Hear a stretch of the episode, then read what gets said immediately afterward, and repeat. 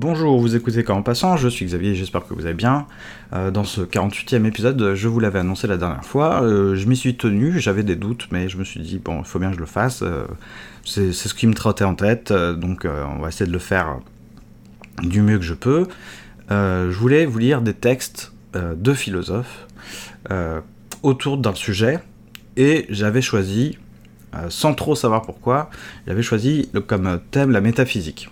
Et en fait, euh, en y réfléchissant, je pense savoir pourquoi. C'est-à-dire que la métaphysique, avant même qu'on essaie de, la définir et de, lire les, textes, la métaphysique, ça fait partie de ces disciplines ou de ces mots même euh, qui appartiennent en quelque sorte au passé. Euh, c'est-à-dire que moi, j'ai jamais de cours sur la métaphysique. J'ai jamais rencontré quelqu'un dont le titre, dont le métier reconnu était métaphysicien. c'est une discipline bah, qui a eu une existence historiquement datée et qui s'est euh, en quelque sorte euh, terminée. Et on va commencer par un texte de Kant qui lui-même explique pourquoi euh, finalement. Hein. Alors, pourquoi je me suis dit que c'était pas mal de faire ça C'est aussi pour une raison, encore une fois, toute, toute égoïste, qui est que bah certes, il y a des textes. Euh, j'ai lu la critique de raison pure, mais ça fait longtemps, je l'ai pas relu depuis, j'en ai relu certains passages. Mais voilà, euh, au bout d'un certain temps, dix ans, euh, un truc plus que ça maintenant, on cogite à quelque chose et puis on se dit bon, finalement la métaphysique, est-ce que je, je, sais vaguement ce que c'est, mais qu'est-ce que les philosophes ont écrit Et comme parfois je vous dis, ou en tout cas je vais dans ce sens-là, qu'il faut lire les textes des philosophes pour voir, savoir ce qu'il y a dedans, plutôt que de passer par euh, des chaînes YouTube ou euh, des, ouvrages de vulgarisation euh, absolue ou des, magazines, voilà, des soi-disant experts, bon, alors que les textes des philosophes ne coûtent pas très cher, ils sont à disposition. Et alors ce que je faisais moi la fac, c'était un petit truc que j'aimais bien faire, j'avais peut-être un peu la collectionniste, je sais pas, mais j'achetais des petits livres aux, éditions Garnier-Flammarion, euh, dans la collection Corpus qui euh, sont des recueils en fait présentés, mais c'est surtout le fait que ça soit des recueils euh, de textes, une grosse vingtaine de textes, parfois plus, je crois. Là, il y a 28 textes quand même. parfois, il y a, des, plusieurs textes du même, d'un même philosophe. Et tout ça, c'est introduit, donc il y a une longue introduction. C'est un peu comme une méga disserte.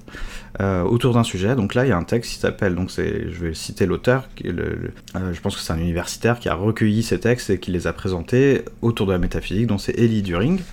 Et euh, bah, il, introduit, euh, ça vous fait une sorte de résumé de quelle est la, qu'est-ce que c'est que la métaphysique, euh, et puis qu'est-ce que ça a été, voilà, comment ça a vécu à travers les textes dont il, va restituer les extraits plus tard. Et puis il y a une sorte de Bon, il y a beaucoup de notes déjà, euh, il y a du vocabulaire, enfin voilà, c'est un petit truc pas mal parce que c'est pas de la vulgarisation, je pense que c'est vraiment un ouvrage de travail. Et puis ça peut vous permettre, par exemple, quand il va introduire euh, tel texte qu'on va lire là de Kant, euh, extrait de la critique de la raison pure, il va pas du tout vous raconter la vie de Kant, c'est pas le sujet, mais il va vous resituer le texte par rapport à, à ses enjeux d'un point de vue de l'histoire des idées, comme on dit, c'est-à-dire d'un point de vue historique. Donc ça ne veut pas dire d'un point de vue profondément philosophique, mais euh, voilà, euh, par rapport à ce qu'on sait de l'histoire de, la philosophie. Et euh, c'est pas nécessaire, vous pouvez lire le texte brut, mais là ça va vous resituer euh, deux, trois choses. Après, libre à vous d'aller plus loin, libre à vous de savoir euh, qui, qui sont euh, Leibniz et Locke, comment est intervenu Hume après, et pourquoi Kant intervient après. Bon, bah, ça vous fait une petite ligne comme ça, une petite histoire de la, de la philosophie. Après, forcément, c'est pas en quatre paragraphes que vous pourrez vous dire, ça y est, j'ai tout compris, je sais tout, mais voilà, ça fait l'effet d'une bonne grosse bibliographie. Après, on se dit, ok, je, vais lire ce texte-là. Bon, déjà, on va peut-être se dire, tiens, je vais peut-être lire toute la critique de la raison pure. Euh, je vais peut-être lire du coup un livre comme cite de Leibniz ou Hume. Euh, tiens, et puis euh, Kant a lui-même, dans d'autres passages, parlé de, de, d'autres courants philosophiques, d'auteurs comme Hume. Bon, voilà, ça vous fait une petite vie de la philosophie aussi, c'est pas idiot. Bon, Kant, c'est le 18e siècle c'est un personnage, euh, je sais pas si c'est le philosophe le plus emblématique, le plus connu, mais je pense que c'est quand même. Euh, on le cite pas beaucoup sur Facebook. Euh, on préfère citer Nietzsche parce qu'il y a des phrases chocs chez Nietzsche qu'on peut allègrement pas comprendre et citer. voilà, ce qui ne nous tue pas nous rend plus fort. Voilà, c'est la guerre. genre, bon, c'est pas grave, on lit pas les textes, mais on, a deux trois citations. Euh, chez Kant, pourtant, il y en a des très belles euh, qui pourraient euh, être sur, sur Facebook et, aussi nourrir d'innombrables contresens. Parce que les citations en tant que telles, comme ça, souvent, on leur coupe l'avant-l'après, quoi. On. Puis souvent, on les restitue assez mal. Donc voilà, donc on va commencer avec Kant et la critique de la raison pure, avec donc ce sujet de la métaphysique. Vous allez voir, ça va aller assez vite. Euh, enfin, vous m'écoutez, mais. Alors voilà comment ça, commence ce passage. La raison humaine a cette destinée singulière, dans une partie de ses connaissances, d'être accablée de certaines questions qu'elle ne saurait éviter. Ces questions, en effet, sont imposées à la raison par sa nature même, mais elle ne peut leur donner une réponse parce qu'elle dépasse tout à fait sa portée. Euh, là, je me permets donc euh, de, faire un truc qui ne sert à rien, mais donc on vous dit que la, raison se pose des questions qui la dépassent, dont elle ne peut apporter des réponses parce qu'elles sont dans un champ, euh, du coup, bah, on, du coup, on pourrait peut-être présupposer donc au-delà. au-delà d'elle, donc au-delà de la rationalité, au-delà de ce qu'elle est capable de poser, d'analyser, de, penser, de conclure, voilà, de, elle, elle, se pose les questions, elle tend vers ça. On ne sait pas encore là, on va, voir quelles sont quelle est la nature de ces questions, euh, mais des questions qui ne sont pas de sa nature. C'est bizarre, on a une faculté là, la raison, une faculté qui nous semble bien étrange d'un coup, parce que euh, souvent, on a d'ailleurs euh, l'idée que la raison, c'est la raison. Vous savez, quand on dit le rationalisme, le cartésianisme, la raison toute puissante, euh, voilà, les gens qui calculent tout, la raison, la raison. Mais là, on nous dit que la raison, n'est peut-être pas si rationnelle que ça si elle se pose des questions dont elle ne peut. Elle peut pas échapper à ces questions, mais elle ne peut pas y répondre. Tout d'un coup, la raison nous apparaît comme quelque chose de beaucoup moins simple et rationnel, comme on a l'habitude de, de le lire, je pense. Hein. Ce n'est pas sa faute si elle tombe dans cet embarras. Elle part des principes dont l'usage est inévitable dans le cours de l'expérience et auxquels cette même expérience donne une garantie suffisante. Avec leur aide, elle s'élève toujours plus haut, comme l'y porte d'ailleurs sa nature, vers des conditions plus éloignées. Mais, s'apercevant que de cette manière son œuvre doit toujours rester inachevée, Puisque les questions ne cessent jamais, elle se voit contrainte de se réfugier dans des principes qui dépassent tout usage expérimental possible et qui cependant paraissent si dignes de confiance que le sens commun même se trouve d'accord avec eux. Là aussi, il y a du chelou, mais je continue. Mais aussi, elle se précipite par là dans une obscurité et des contradictions qui l'autorisent à conclure qu'il doit y avoir au fond quelques erreurs cachées, erreur qu'elle ne peut découvrir toutefois parce que les principes dont elle se sert, sortant des limites de toute expérience, n'ont plus de pierre de touche expérimentale. Le champ de bataille où se livrent ces combats sans fin, voilà ce qu'on nomme la métaphysique. Donc euh, là, on en sait un peu plus que dans le petit premier paragraphe que je vous ai lu, à savoir qu'il est, question d'expérience, que d'habitude, euh, la raison euh, se nourrit, on va pas rentrer dans, les détails, mais se nourrit de l'expérience pour, on va dire, travailler, répondre à d'autres types de questions. Mais la raison veut, semble-t-il, aller toujours plus loin, toujours plus haut, à découvrir des principes qui dépassent l'expérience. Elle est plus dans l'expérience. Donc elle est dans quoi? Un mystère. En tout cas, ce champ-là, obscur, fait de contradictions, euh, de pensées, de questions euh, indéfinies, incessantes, ce champ-là, et c'est un champ de bataille, et c'est la métaphysique. Il fut un temps où elle était appelée la reine de toutes les sciences. Et si l'on répute l'intention pour le fait, elle méritait bien ce titre glorieux par la singulière importance de son objet. Alors on ne sait pas encore ce qu'est l'objet de la métaphysique. Mais aujourd'hui, il est de mode de lui témoigner un mépris absolu, et la dame, repoussée et abandonnée de tous ses cris avec Écube, donc ça c'est dans les métamorphoses d'Ovide, et on va pas le lire en latin, on va pas se la péter, on va lire directement en français. Il y a peu, la plus grande de toutes, puissante par tant de gendres et de fils, voici maintenant que je suis exilé, dépouillé. Et on va un peu plus loin, où il nous présente ce qu'est la critique de raison pure, puisque le texte s'appelle la critique de raison pure, il y a trois textes qui ont le, mot critique euh, chez Kant. Euh, donc il nous, il nous dit, qu'il nous donne ses intentions. Euh, ce tribunal, c'est la critique de raison pure. Je n'entends point par là une critique des livres et des systèmes, mais celle du pouvoir de la raison en général, considérée par rapport à toutes les connaissances auxquelles elle peut s'élever indépendamment de toute expérience. Alors, euh, on, serait déjà bien embêté, là, il y aurait déjà matière à se demander ce que c'est que l'expérience, euh, ce que c'est bon, du coup, le rapprochement, puisqu'on a, on, a vu plutôt Kant nous dire que la, métaphysique était considérée comme euh, la reine de toutes les sciences plus, tôt, et qu'après elle a perdu cette place, elle a été détrônée.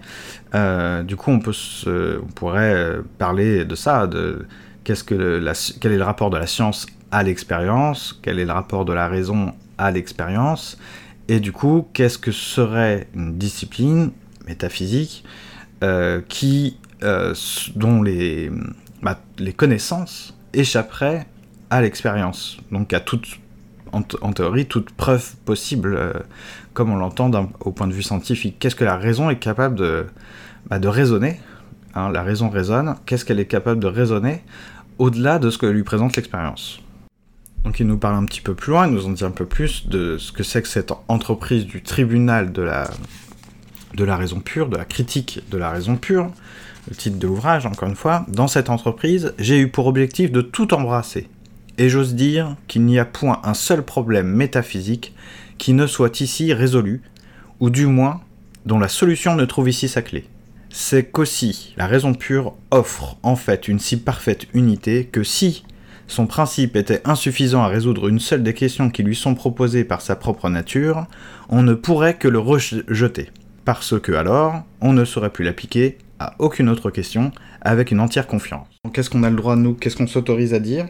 Qu'est-ce que je m'autorise à dire après ça? On a on n'a pas une définition si, euh, si simple dans ce paragraphe euh, de la métaphysique, du genre la métaphysique c'est ceci, mais en tout cas on peut, on peut déjà euh, comprendre que Kant nous dit que faculté appelé raison. Alors il y a toute la théorie des facultés chez Kant, ça, on pourrait faire une autre fois, c'est un sujet. Bon, je vous invite à, lire plus de choses là-dessus. En tout cas, je pense que pour la compréhension euh, de ce passage, il n'y a pas forcément besoin de lire toute la critique de la raison pure, finalement, par rapport en tout cas à ce qu'on veut dire dans le podcast là, sur, la, métaphysique. Là, ce qu'on veut en, voir de la métaphysique, euh, c'est ce qu'il y a dans ce passage et qui nous dit que la raison est d'ailleurs semble en tout cas être euh, insatisfaite de quelque chose, hein, de l'expérience, c'est qu'elle euh, elle, euh, elle est portée à dépasser ses limites. On n'utilisera pas le mot illusion, etc. pour l'instant, on, essaie de rester proche du texte. En tout cas, elle, elle semble vouloir passer à vitesse supérieure, un peu au-delà de, de, des, conditions de l'expérience, euh, donc euh, à aller vers de, comme on nous le présente d'ailleurs dans, les petites notes du texte, à de l'inconditionné. Donc c'est au-delà de l'expérience qui, elle, est toujours sujet à des conditions, à des, il y a une chaîne causale, on peut toujours remonter, comprendre, avoir des choses sous les yeux. Euh, là, la raison semble vouloir aller, euh, allez, hop, on, s'en fout, on va au-delà, puisqu'elle aspire à au-delà, et elle va tout de suite au-delà. Or, quand elle fait ça, euh, bah, c'est là le danger pour, pour elle, c'est là où elle se condamne à ce que nous a dit Kant, à savoir se poser toujours des tonnes et des tonnes de questions dont elle ne peut pas trouver les réponses. Donc, elle est elle va vers euh, un, oui, un égarement, un errement. On sent que euh, là, cette métaphysique-là, en tout cas, s'il y a une métaphysique, en tout cas, c'est pas celle-là qu'il faut euh, épouser ou soutenir. Voilà. Il y a peut-être, il nous dit pas que la métaphysique c'est de la merde que ça sert à rien. Il nous dit, il nous dit que si on pratique, on pourrait penser peut-être ça, si on considère, euh, en gros, s'il faut lâcher la bride à la raison euh, pour euh, essayer de répondre à ces questions sans une chose ou une autre qu'on n'a pas encore définie, alors on peut, on peut s'imaginer que là le problème c'est qu'elle se passe de l'expérience, de, la série, de comprendre les conditions. Et en tout cas, il lui manque quelque chose, il y a un chaînon manquant. Elle va et quand elle va au-delà de, de, ce chaînon manquant, quand elle passe outre ce qu'elle est capable de, de, de, penser, ah, forcément, elle n'y arrive pas. Donc, et la métaphysique semble appartenir, être possible, en tout cas, on fait de la métaphysique, la raison va dans la métaphysique, on, le métaphysicien, il y a un métaphysicien possible qui est complètement paumé qui ne fait que se poser des questions, se poser des questions, euh, à n'en plus finir, et à ne pouvoir. Et, cet homme-là ne pourra trouver aucune réponse. Donc il fera pas de métaphysique finalement, il fera que de se poser des questions, euh, être euh, se tromper ou savoir qu'il comprend qu'il n'y arrive pas. Donc on a lu un passage quand même qui est important après, même si j'ai dû sauter beaucoup de beaucoup de phrases hein, pour arriver à ce passage mais où Kant euh, va nous dire que lui, il a réussi quelque chose avec ce tribunal de la critique de la raison pure. Alors ensuite, euh, il y a un très beau texte euh, de Hegel, mais je ne vais pas vous le lire, parce que je me sens tout simplement pas capable de vous le restituer intelligemment et philosophiquement. Euh, là, le texte est, issu de l'Encyclopédie des sciences philosophiques, et si je vous lis des passages du genre la métaphysique prise pour elle-même est, d'une façon générale toujours présente, elle est la simple vision d'entendement des objets de la raison. Franchement, si j'essaie de vous expliquer ça, je ne vais pas y arriver. C'est-à-dire que j'aime beaucoup lire le texte, je l'ai relu, j'en ai profité pour le relire, mais je me sens pas capable euh, de vous le faire apprécier, je vais vous perdre. Euh, donc je, considère que je le pense mal, que je le comprends mal, pas assez bien, et euh, ce serait pas très honnête de vous, de vous essayer de, de, voilà, de, lui tordre le cou à ce texte pour euh, en recracher quelque chose de compréhensible mais qui ne ferait pas honneur à la pensée d'Hegel, qui est un philosophe que j'aime beaucoup.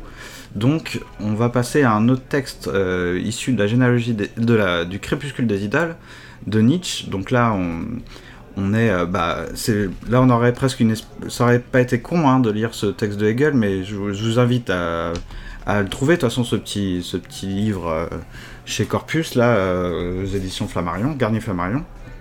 Euh, parce qu'on a, on a une logique historique, là, Kant, Hegel, puis Nietzsche. Mais bon, voilà, ça me ferait mal de, de, vous prendre pour des idiots et de, de me prétendre pour ce que je suis pas. Donc je vais lire ce petit texte, un petit passage euh, il y, a y a plein de passages de Nietzsche à lire sur le sujet. Euh, et j'ai failli ne pas vous lire non plus ce texte de Nietzsche parce que Nietzsche, trouve que c'est un philosophe qui est. Euh, qui peut. est très sujet à des contresens. Parce qu'il a plein de phrases chocs qui sont écrites de manière simple. Il n'y a pas de mots compliqués. On a tout d'un coup l'impression que. Enfin, un philosophe nous parle vraiment enfin un philosophe euh, écrit pour, euh, pour être euh, notre pote. Il y a un petit côté comme ça, une sorte de distance, de, proximité justement avec le, style de Hegel, qui je trouve génère plein de, de contresens. Alors que vous avez vu, bon bah Kant, c'est de la philo au sens comme on se la représente généralement. Il fait appel à des mots comme la raison, etc. Les phrases sont structurées de manière archi-académique, euh, c'est du raisonnement. Il euh, n'y a pas de flou artistique dans le passage que je vous ai lu. Il y a tas d'idées, euh, de, choses puissantes à dire et à penser, mais voilà, ça, fait, ça ressemble plus à ce qu'on entend par de la philosophie. Et tout d'un coup, Nietzsche apparaît. Faut que j'écrase un insecte à côté, ça va faire du bruit. Voilà. C'est dégueulasse.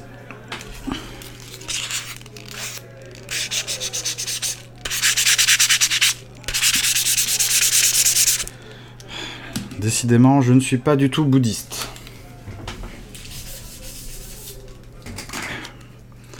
Je n'ai rien appris de mes lectures euh, récentes euh, sur le voyage euh, vers l'ouest. Du coup, j'ai perdu mon passage de Nietzsche donc dans le crépuscule des idoles. Oui, euh, Nietzsche d'un coup il est comme un, un peu à côté de la philosophie, il parle pas comme les philosophes euh, parlent, alors on a envie d'en faire son pote et euh, de le citer à tour de bras, de bras alors qu'on devrait, hmm, c'est pas tout d'un coup être ultra méga sérieux, c'est pas une question de, de psychologie, d'attitude, de posture, là c'est c'est qu'il faut faire attention s'il n'y a pas faire de contresens, il faut être rigoureux quand même dans ses lectures. Alors, Le texte, le voilà, je vais lire que celui-ci, de Nietzsche. L'autre idiosyncrasie des philosophes n'est pas moins dangereuse. Elle consiste à confondre les choses dernières avec les choses premières. Alors, euh, je vous invite à, avoir en mémoire, en tout cas, le texte que je vous ai lu euh, laborieusement tout à l'heure de, Kant. Euh, consiste à confondre les choses dernières avec les choses premières. Il place au commencement ce qui vient à la fin, malheureusement, car cela ne devrait pas venir du tout. Les conceptions les plus hautes, c'est-à-dire les conceptions les plus générales et les plus vides, la dernière ivresse de la réalité qui s'évapore, il la place au commencement et en font le commencement. De nouveau, c'est là seulement l'expression de leur façon de vénérer. Ce qu'il y a de plus haut ne peut pas venir de ce qu'il y a de plus bas, ne peut en général pas être devenu. La morale, c'est que tout ce qui est de premier ordre doit être causa sui, donc avoir en soi sa, propre cause, ne pas avoir de cause finalement. Une origine à partir d'autre chose est considérée comme objection, comme contestation de valeur, toutes les valeurs supérieures sont de premier ordre. Toutes les conceptions supérieures, l'être, l'absolu, le bien, le vrai, le parfait, tout cela ne peut pas être devenu. Il faut donc que ce soit causa sui. Tout cela cependant ne peut pas non plus être inégal entre soi, ne peut pas être en contradiction avec soi. C'est ainsi qu'ils arrivent à leur conception stupéfiante de Dieu la chose dernière, la plus mince, la plus vide, est mise en première place, comme cause en soi, comme ens realissimum, qu'il ait fallu que l'humanité prenne au sérieux les élucubrations de ses cerveaux malades, et elle a dû payer cher pour cela. Alors, ens realissimum, ça veut dire euh, la chose la plus réelle.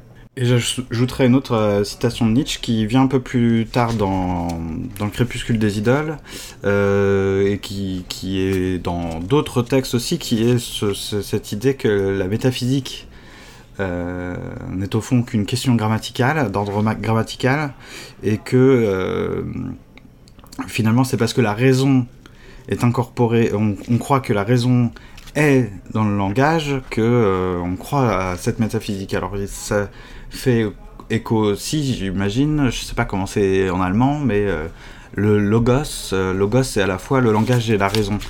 Et il y, a plusieurs façons de le formuler, parce que Nietzsche le, dit plusieurs fois, mais euh, dans le crépuscule des idoles, c'est dans le paragraphe qui, vient juste après ce qu'on a lu, enfin, dans le euh, je sais pas si c'est pas des maximes, c'est des points, je sais pas, c'est le quatrième point euh, qu'on a lu tout à l'heure, et là c'est le cinquième, et ça finit par la raison dans le langage. Ah, quelle vieille femme trompeuse, je crains bien que nous nous débarrassions jamais de Dieu, puisque nous croyons encore à la grammaire.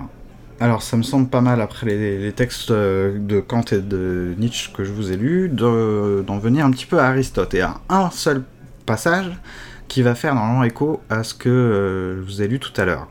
Euh, donc ça sera, ça vous remplacera pas la lecture des textes, encore une fois, ça sera plus court et moins bien présenté que dans le, que dans le livre euh, sur lequel je m'appuie, mais ça vous fait la petite cartographie, alors qu'Aristote, hein, là on n'est plus, on plus au temps de Kant ni de Nietzsche, hein, on est au 4 siècle avant Jésus-Christ. Aristote, c'est le fondateur du lycée, euh, ça a été le disciple de Platon à l'académie. Il y a toute une histoire euh, fantastique euh, de la pensée grecque et des philosophes grecs. J'en serais, je serais pas foutu de faire un épisode convenable là-dessus. L'autre fois, je vous avais parlé un peu du Protagoras pour parler du mythe de Prométhée. Bon, déjà, j'étais pas très à l'aise. J'aime beaucoup ces textes. c'est des textes qui m'accompagnent depuis longtemps, mais bon, c'est pas si facile que ça de de faire un épisode là-dessus pour euh, et encore moins quand on veut ne pas faire ou encore plus quand on ne veut pas faire euh, de, vulgarisation, euh, de tromperie, de tromperie. Donc Aristoteles, qu'est-ce qu'il nous écrit? Donc dans un texte qui nous est restitué aujourd'hui sous un, dans un livre qui s'appelle La métaphysique, mais qui à l'époque d'Aristote ne s'appelait pas la métaphysique et n'était pas un livre.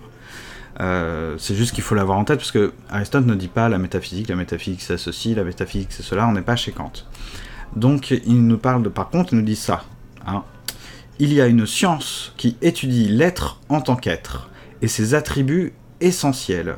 elle ne se confond avec aucune des sciences dites particulières, car aucune de ces autres sciences ne considère en général l'être en tant qu'être, mais découpant une certaine partie de l'être, c'est seulement de cette partie qu'elles étudient l'attribut essentiel. Tel est le cas des sciences mathématiques. Mais puisque nous recherchons les principes premiers et les causes les plus élevées, il est évident qu'il existe nécessairement quelque réalité à laquelle ces principes et ces causes appartiennent, en vertu de sa propre nature. Si donc les philosophes qui recherchent les éléments des êtres recherchaient ces mêmes principes, il en résulte nécessairement que les éléments de l'être sont l'élément de l'être, non pas en tant qu'accident, mais en tant qu'être. C'est pourquoi nous devons aussi appréhender les causes premières de l'être en tant qu'être. L'être se prend en plusieurs acceptions, mais c'est toujours relativement à un terme unique à une même nature.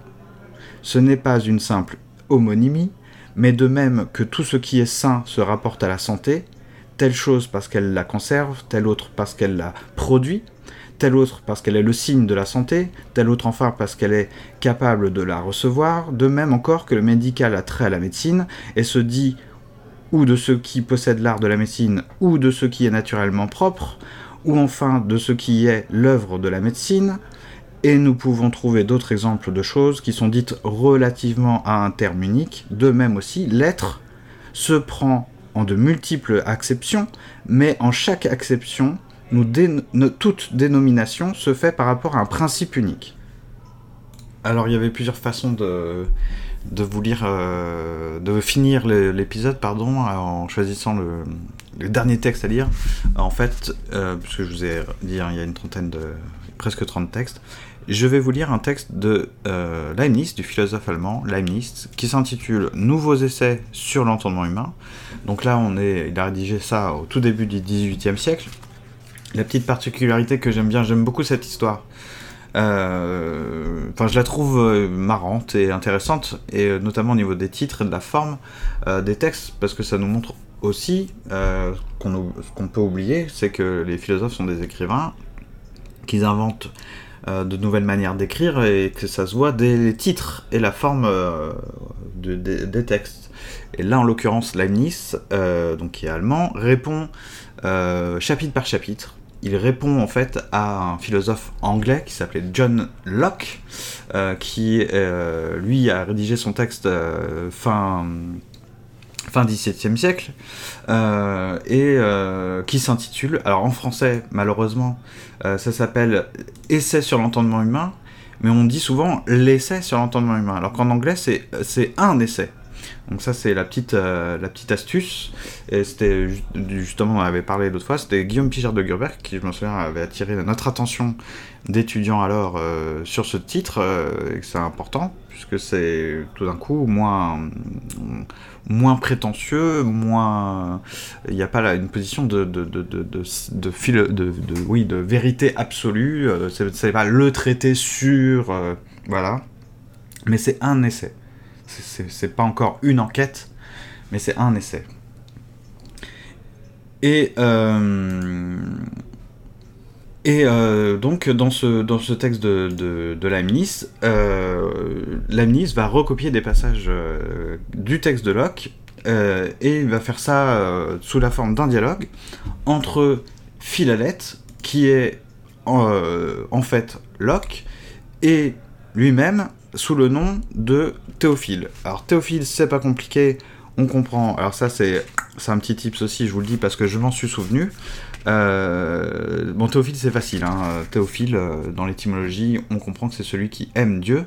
Alors que Philalette, euh, Philos, vous, vous, souvenez, l'ami, et Eletia, c'est la vérité. Ou du, de la réalité. En tout cas, c'est dans, dans Parménide, tout ça. Bon. Euh, qu'est-ce que nous dit donc ce passage?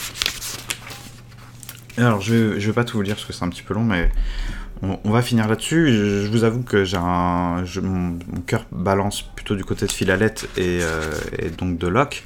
Euh, puisque Locke, dans, dans son essai sur l'entendement humain, euh, ça fait vraiment écho à ce qu'on a dit de Nietzsche tout à l'heure, euh, enfin ce que Nietzsche nous a dit plutôt, a écrit, savoir que la métaphysique est une question de grammaire. Bon, bah là, y a, chez Locke, il y a tout un aspect comme ça, où alors je vais vous citer tout simplement ce que dit vraiment Locke dans le texte également. la plupart des sectes de philosophie de religion ont produit une obscurité affectée, soit en donnant à des termes d'usage des significations inusitées, soit en introduisant des termes nouveaux sans les expliquer.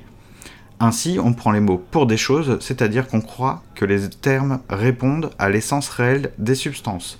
Alors là, vous vous rappelez, euh, on est vraiment dans ce que Nietzsche nous a dit tout à l'heure. Et en plus, vous pouvez même vous rappeler de ce qu'on a dit dans l'épisode euh, intitulé Contre la philosophie, comme en passant, quand on a parlé euh, de l'obscurité du langage, dénoncé, critiqué vivement par Schopenhauer chez les charlatans, les faux philosophes. Alors que qu'écrit la Miss Que nous dit Philalette On commence avec Philalette, donc Locke, l'ami de la vérité, du réel, euh, l'empiriste en gros. Il semble que les propositions générales, conformes sur les substances, sont pour la plupart frivoles, si elles sont certaines. Et qui sait les significations des mots substance, homme, animal, forme, âme végétative, sensitive, raisonnable, en formera plusieurs propositions indubitables, mais inutiles, particulièrement sur l'âme, dont on parle souvent sans savoir ce qu'elle est réellement. Chacun peut voir une infinité de propositions, de raisonnements et de conclusions de cette nature dans les livres de métaphysique, de théologie scolastique et d'une certaine espèce de physique dont la lecture ne lui apprendra rien de plus de Dieu, des esprits et des corps que ce qu'il en savait avant que d'avoir parcouru ces livres. Ce à quoi Théophile, donc euh, Lamnis, répond Il est vrai que les abrégés de métaphysique et tel autre livre de cette trempe, qui se voient communément, n'apprennent que des mots. Ah, je, vous le dis maintenant, c'est le chose du coq mais Lamnis a écrit ce en français. Euh, de dire par exemple que la métaphysique est la science de l'être en général, qui en explique les principes et les affections qui en émanent, que les principes de l'être sont l'essence et l'existence, et que les affections sont ou primitive, savoir l'un, le vrai, le bon, ou dérivative, savoir le même et le divers, le simple et le composé, etc. Et en parlant de chacun de ces termes, ne donner que des vagues notions, des notions vagues, pardon, et des distinctions de mots, c'est bien abuser du nom de science. Cependant, il faut rendre cette justice aux scolastiques plus profonds, comme Suarez, dont Grotius faisait si grand cas, de reconnaître qu'il y a quelquefois chez eux des discussions considérables, comme sur le continuum, sur l'infini, sur la contingence, sur la réalité des abstraits, sur le principe de l'individuation, sur l'origine et le vide des formes, sur l'âme et sur ses facultés, sur le concours de Dieu avec les créatures, etc., et même en morale, sur la nature de la volonté, sur les principes de la justice. En un mot, il faut avouer qu'il y a encore de l'or dans ces scories, mais il n'y a que des personnes éclairées qui en puissent profiter et de charger la jeunesse d'un fatras d'inutilité parce qu'il y a quelque chose de bon par-ci par-là, ce serait mal ménager la plus précieuse de toutes les choses qui est le temps. Et je vais finir donc euh, là-dessus, parce que je vous ai dit que, que j'allais pas vous lire tous les textes, et que l'idée c'était pas tellement de piquer votre curiosité sur le sujet lui-même, c'est-à-dire euh, à se prendre la tête sur ce que c'est que la métaphysique, euh, histoire de quoi D'alourdir sa culture générale, de quelque chose. Non. Euh, sauf si de toute façon vous en faites euh, une recherche particulière, enfin l'objet d'une recherche particulière qui vous est propre, là tant mieux, n'hésitez pas à m'en faire part.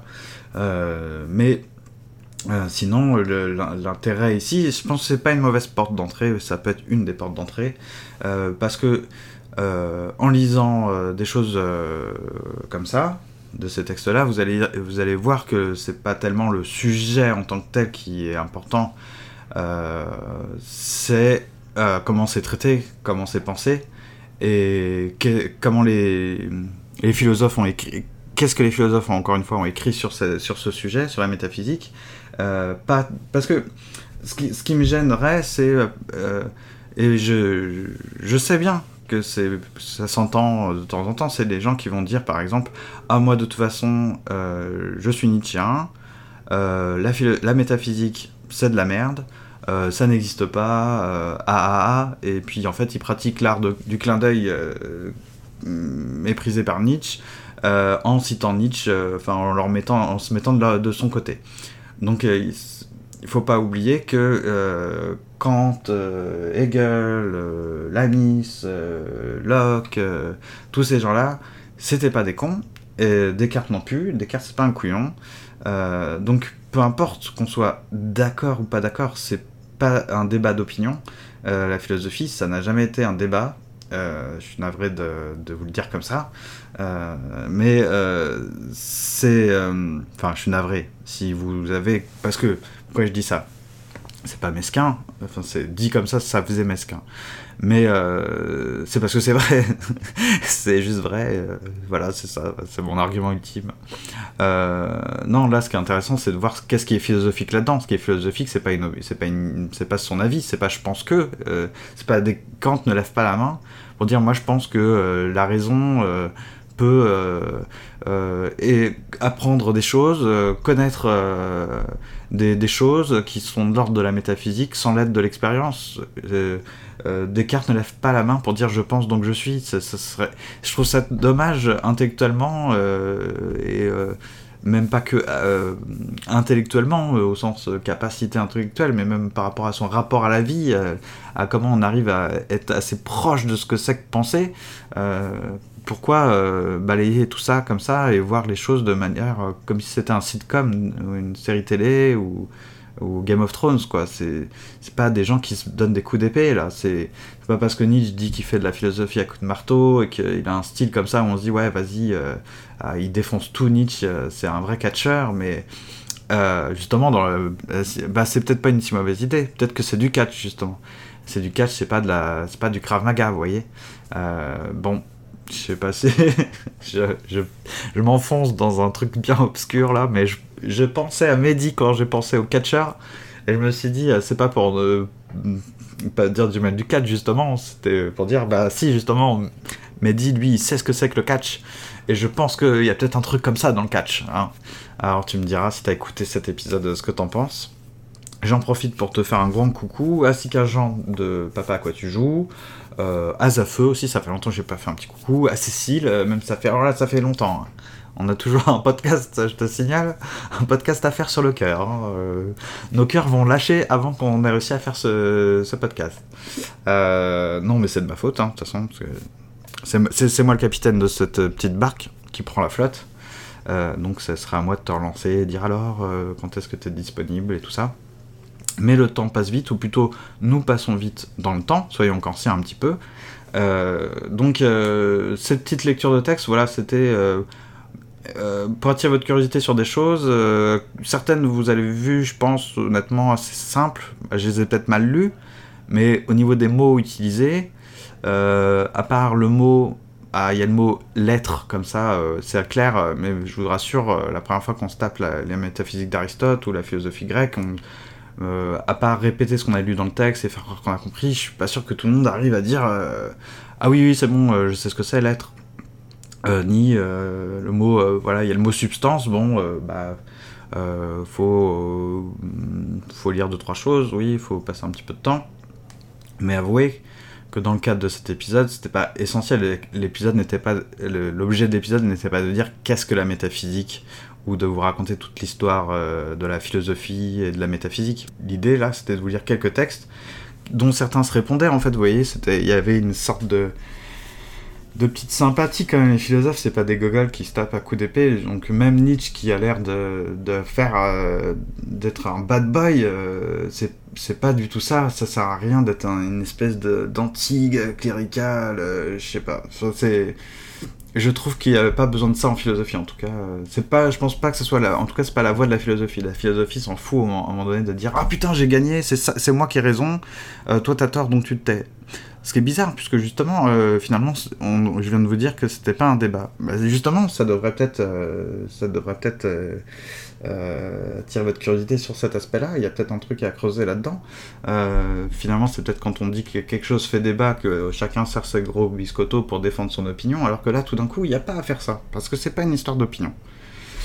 Donc, il n'y a pas une histoire à faire les gros, sortir les gros bras. Par contre, c'est vrai qu'il y a des philosophes qui ont un style euh, bah, plus péchu que d'autres, quoi. Et lire Locke, euh, je suis désolé, c'est beau, lire Nietzsche, c'est incroyable au niveau du style. Bah, lire Kant, c'est peut-être moins fun comme ça, mais bon, j'ai envie de dire, bah, il faut tout pour faire la pensée. Hein. tous les philosophes sont pas des, rigolos au niveau de leur, style, et Nietzsche a l'air d'être un rigolo, mais peut-être pas le prendre pour juste un rigolo quand on le, quand on le lit. Donc c'est pour ça c'est que je vous ai dit, j'ai un petit peu hésité sur cet épisode, un peu hésité, qu'est-ce que ça veut dire lire un tas de petits paragraphes. Déjà se taper euh, tout, le, tout ce livre, euh, tous les textes de ce livre, euh, va vous apprendre des choses, va vous forcer à penser, j'espère, etc. Mais on ne lit pas ce livre en disant c'est bon, la métaphysique c'est plié, je sais ce que c'est. On ferait ça si on justement on aurait lu un ouvrage de vulgarisation du genre qu'est-ce que la métaphysique et puis voilà on vous a fait une belle une belle histoire à coucher dehors et puis vous croyez que mais non ce genre de, texte moi je vous les conseille dans la, collection Corpus là chez Garnier Flammarion ça existe toujours ça coûte moins de 8 euros je vous ai mis le lien sur le site commentpassant.fr. D'ailleurs, si ça vous intéresse, bah, cliquez sur le lien pour commander. Vous allez passer sur Amazon, c'est peut-être pas très bien pour les libraires. Euh, si vous allez chez le libraire, il, me reversera aucune com, alors que Amazon partenaire, euh, ouais, j'ai fait un petit lien, euh, un petit lien de bâtard traqué. si vous cliquez dessus, ça me rapporte quelque chose. Même si vous achetez autre chose, si vous, oubliez la métaphysique pour commander le prochain DVD de la saison 7 de, de dire de Comment Passant, mais non, on n'y est pas encore, mais de Game of Thrones ou je sais pas quoi, bah ça, ça pourrait toujours me faire gagner un centime. Et chaque centime compte dans ce monde cruel. Donc, euh, ouais, c'est le seul truc que j'ai trouvé pour, pour éventuellement. Euh, parce que je fais pas d'appel aux dons. Hein. Je le rappelle, tiens, je le rappelle, ça faisait euh, genre un an peut-être que je l'avais pas rappelé, j'ai un Tipeee. Mais en fait, je m'en fous un peu. C'est-à-dire que s'il y a de l'argent sur le Tipeee, je réfléchirais à peut-être faire d'autres trucs, notamment développer la chaîne YouTube. Mais s'il n'y a pas, c'est pas, pas la fin du monde. Euh, pour l'instant, j'ai un travail, quand j'aurai pas de travail, peut-être que je repenserai tout ça. Mais euh, pour l'instant, ça va, j'arrive à, tenir, à voir les, fins de mois et même me payer des vacances bientôt. Donc au mois de novembre, euh, je vous ai dit, je serai à Taïwan pendant un peu plus de deux semaines. Donc j'enregistrerai des trucs là-bas et je, vous montrerai un épisode dans la, dans la lignée de ce que j'avais fait l'année dernière en Corée du Sud. voilà, voilà. On arrête de raconter 36-15 ma live, tout ça, on s'en fout. Euh, oui, euh, Tipeee, on s'en fout. Par contre, c'est plus important finalement d'aller sur, sur iTunes, mettre 5 étoiles et un commentaire. Euh, à ce propos, je voulais dire à Quentin euh, qu'il il, m'avait dit qu'il avait laissé un petit commentaire, un petit 5 étoiles. Bon, j'ai pas vu son commentaire, il est pas, il, pas passé. Donc, si tu veux le remettre, n'hésite pas. Je sais pas si c'était sur Première Planète ou sur Comment Passant, mais j'ai pas vu sur Première Planète. Euh, donc je sais pas, mais en tout cas merci d'y avoir pensé. Si t'as l'occasion de le refaire, n'hésite pas. J'en profite pour lire un petit, un petit, le dernier 5 étoiles. Donc on est monté à 8. Bravo les gars. Et en plus, euh, enfin, eh ben, euh, c'est de Jean de Papa à quoi tu joues, donc ça me fait super plaisir. C'est un mec en or, c'est un mec incroyable, Jean. donc vraiment des gros poutous de loin. donc, eh ben, j'aurais jamais cru, il met. Euh, donc ça date du 20 septembre 2017. Tiens, je ferai ça maintenant, je, je dirai vos commentaires. De toute façon, ça sera une fois par an, donc euh, je vais pas vous casser les oreilles avec ça. Le premier podcast avec un seul animateur que je réussis à écouter sur la durée.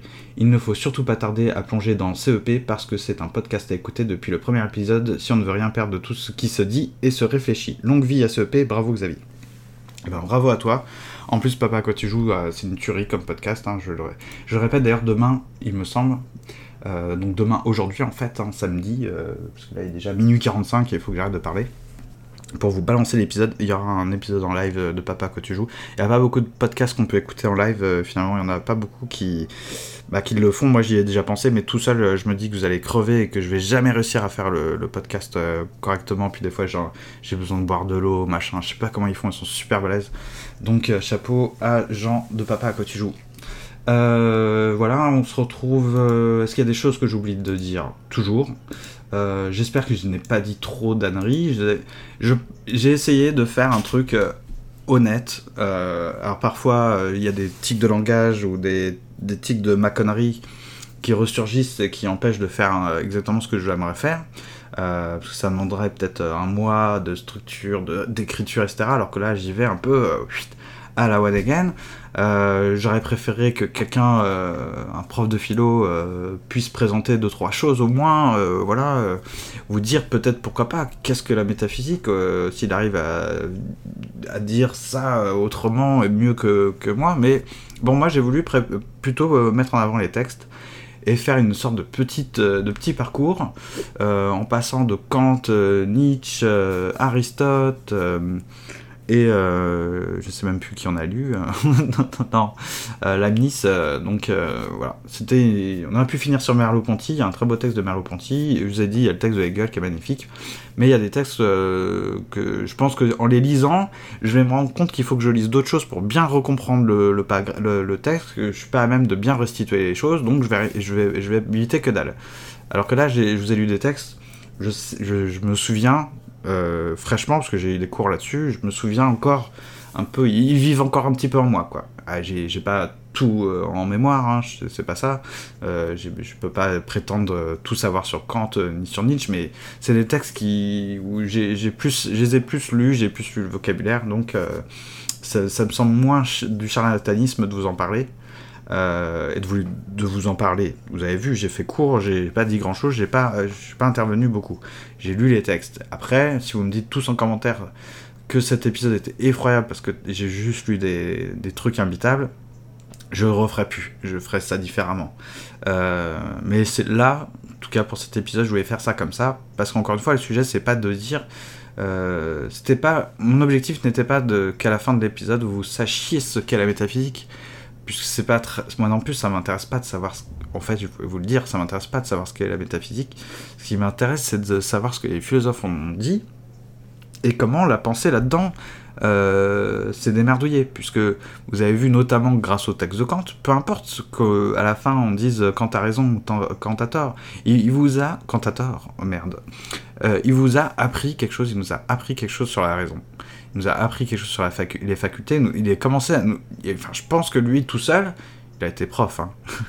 Euh, moi, j'aurais bien voulu l'avoir en prof. Euh, je pense qu'il m'aurait bien appris ce que c'est que la philosophie. Ça aurait été intéressant d'avoir les choses euh, présentées comme ça. Parce que moi, en tout cas, je ne connais pas de philosophe avant lui qui présente les choses de manière aussi claire. Après, peu importe qu'on ne soit pas qu'ancien, j'ai envie de dire, c'est pas c'est pas l'essentiel. Euh, par contre, quand on lit du Kant, je pense qu'on est conscient, parce que c'est tellement ouf et tellement, tellement brillant, je vois pas comment on peut lire ça en disant oh là là, c'est ce truc, euh, ça c'est vraiment de la merde. C'est triste, vous voyez, parce que c'est vraiment de la. Enfin.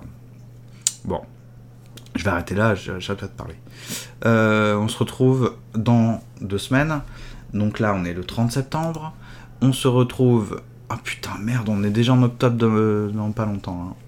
Euh, on se retrouvera approximativement le 14 octobre pour. Bah, je sais pas. Je sais pas encore. Je vous ai parlé d'une galerie, euh, il y a plein de trucs. Euh, non, il n'y a pas plein de trucs, je sais pas encore. Donc on verra, je vous, je mettrai tout ça sur les réseaux sociaux. Et sur le site, en général, j'essaie de mettre la pochette des, prochains épisodes pour que vous sachiez, voilà, si ça vous intéresse, si vous voulez me poser des questions, n'hésitez pas à faire un petit coucou. Euh, même sur Twitter, en Flash euh, Express, euh, sur Instagram, j'ai un Instagram, vous vous en rendez compte? Et encore une fois, si vous voulez acheter ce, petit, ce petit livre qui est super, La métaphysique chez Garnier Flammarion, collection Corpus, ça coûte 7,90€ sans les frais de port. vous achetez ça sur Amazon, vous cliquez sur le lien que j'ai mis dans la présentation de l'épisode. Et je vous dirai combien ça m'a rapporté. Je pense que ça me rapportera un ou deux centimes, mais euh, si vous le faites, je, vous le dirai, je vous promets ce que, ce que ça fait, parce que j'ai aucune, aucune notion euh, ce que ça fait euh, ces liens partenaires. Je pense pas que je gagne 2 euros dessus, hein, peut-être pas rêver. Bon, à très bientôt, à bientôt, merci encore d'avoir écouté. Ciao ciao, passez un bon week-end.